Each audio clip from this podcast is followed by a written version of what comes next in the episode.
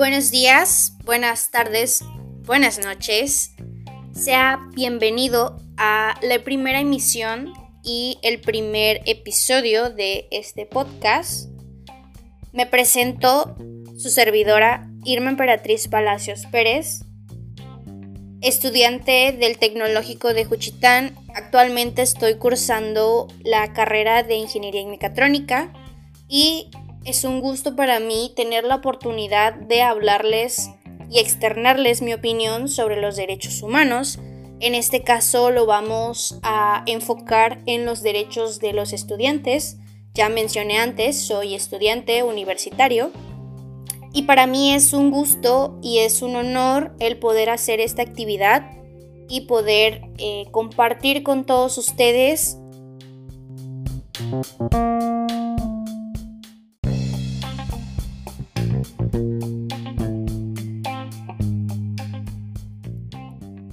Bueno, hablemos en un término general sobre los derechos humanos.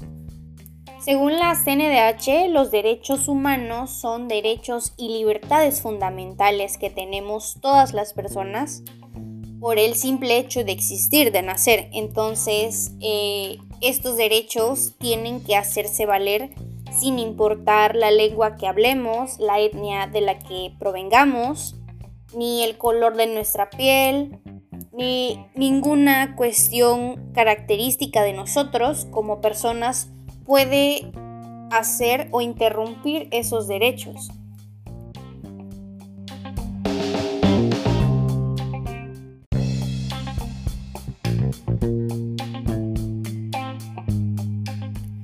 Ok, ya eh, nos dirigimos a un enfoque un poco más claro, que es el enfoque estudiantil Hablemos sobre el derecho que tenemos como estudiantes a recibir una formación que asegure el pleno desarrollo de nuestras personalidades.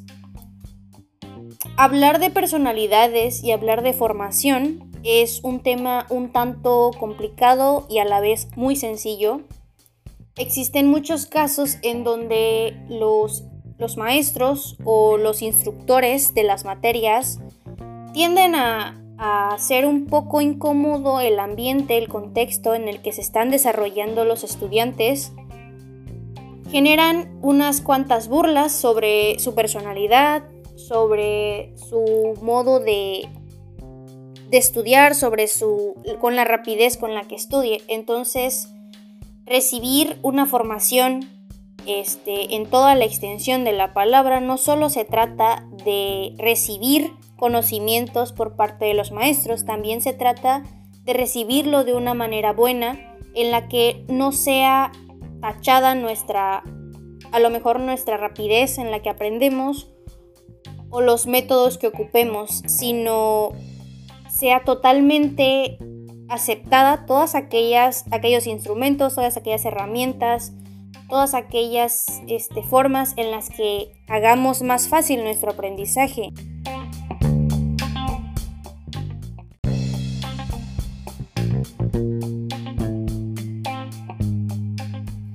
Ya tocando más a fondo el tema de los derechos en los estudiantes, hablemos sobre la igualdad de oportunidades. Esta igualdad no siempre es, así. Obviamente existen casos, muchos, en los que las escuelas a veces no dan las oportunidades por igual tiene ciertos privilegios aquella persona que su papá es eh, algún directivo, que su papá tiene alguna influencia, que tiene algún, algún poder dentro de la institución o fuera que también pueda influir en la institución. Muchas veces hay personas que se merecen todas las oportunidades que existan, ya sea becas, ya sea intercambios, proyectos, todos esos muchas veces son dados a personas que no lo merecen, que a diferencia de personas que han luchado, que han trabajado, estudiado y se merecen en un 100% las oportunidades, es muy claro que existen distintos casos.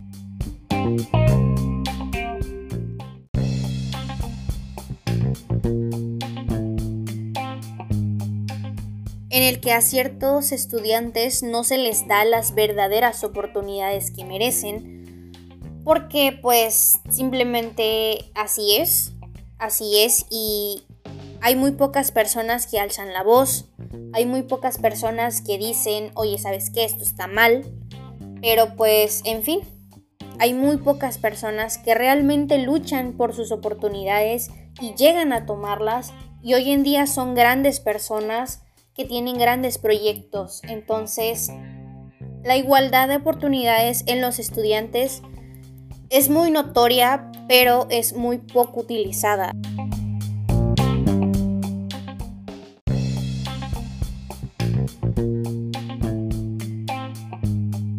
Existen muchos casos verídicos en los que la ideología de los estudiantes ha sido violada. Existen por ejemplo, la matanza de estudiantes en Tlatelolco el 2 de octubre, los 43 desaparecidos de Ayotzinapa son personas que tenían ideologías muy profundas y ahora como universitario lo tomas tan en serio que recordar aquellos sucesos y saber que aún no existe justicia y es un delito que actualmente está impune, te hace pensar en que pueden ser ustedes o nosotros los siguientes los que tengamos una ideología más fuerte y que no se nos respete y que podamos llegar hasta morir por defender nuestra ideología.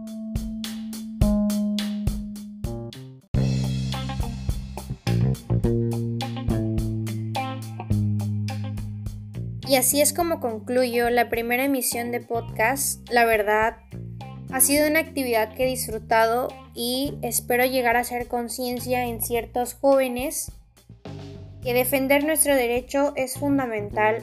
Me despido con una satisfacción enorme de haber realizado esta actividad.